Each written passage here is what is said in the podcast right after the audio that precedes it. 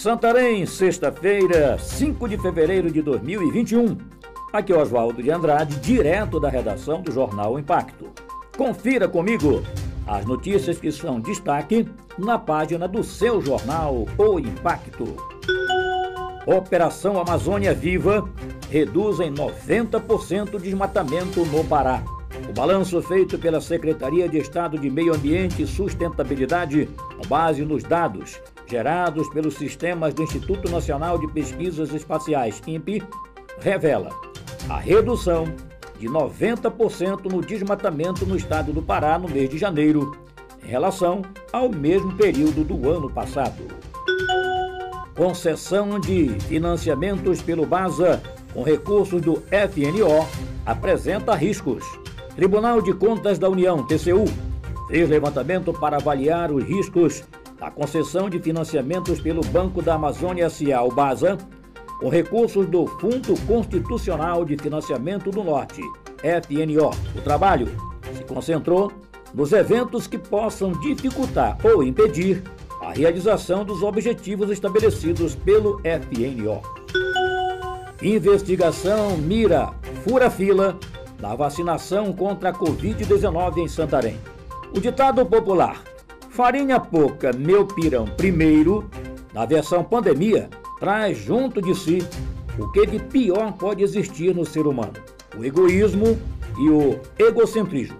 Visando se dar bem, achando-se acima de qualquer punição, os fura-filas do processo de vacina da Covid-19 ganharam destaque em todo o Brasil. Em Santarém, não foi diferente.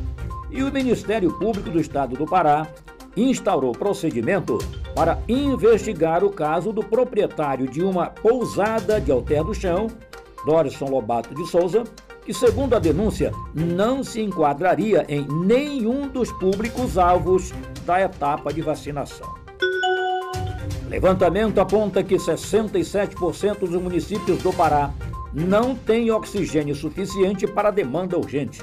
O Tribunal de Contas dos Municípios do Pará consolidou, na última sexta-feira, as informações coletadas a partir dos questionários respondidos pelos 144 municípios paraenses sobre a realidade na área da saúde para combater a Covid-19 este ano.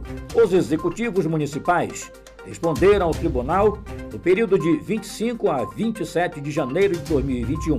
De acordo com as informações dadas pelos executivos municipais ao TCM Pará, 67% das cidades paraenses não têm estoque suficiente de oxigênio para atender uma demanda urgente de pacientes caso se repetisse no Pará o que aconteceu no estado do Amazonas. Isso significa que 96 municípios revelaram essa insuficiência diante de um cenário crítico e 48 afirmaram conseguir atender a uma possível crescente demanda emergencial de doentes.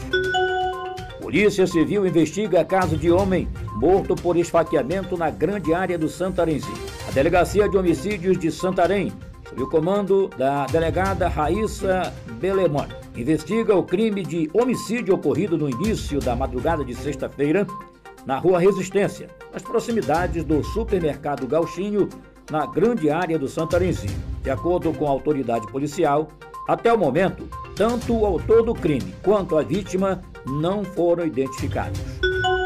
MPF denuncia desembargadora do Tribunal de Justiça do Amazonas por venda de decisões judiciais para facção criminosa. O Ministério Público Federal apresentou ao Superior Tribunal de Justiça denúncia contra a desembargadora do Tribunal de Justiça do Amazonas, Encarnação Salgado, e outras 14 pessoas, incluindo advogados e um ex-servidor do Tribunal de Justiça do Amazonas, pela venda de decisões judiciais para traficantes da facção criminosa Família do Norte. O esquema foi desbaratado na Operação La Muralha 2, deflagrada em 2015.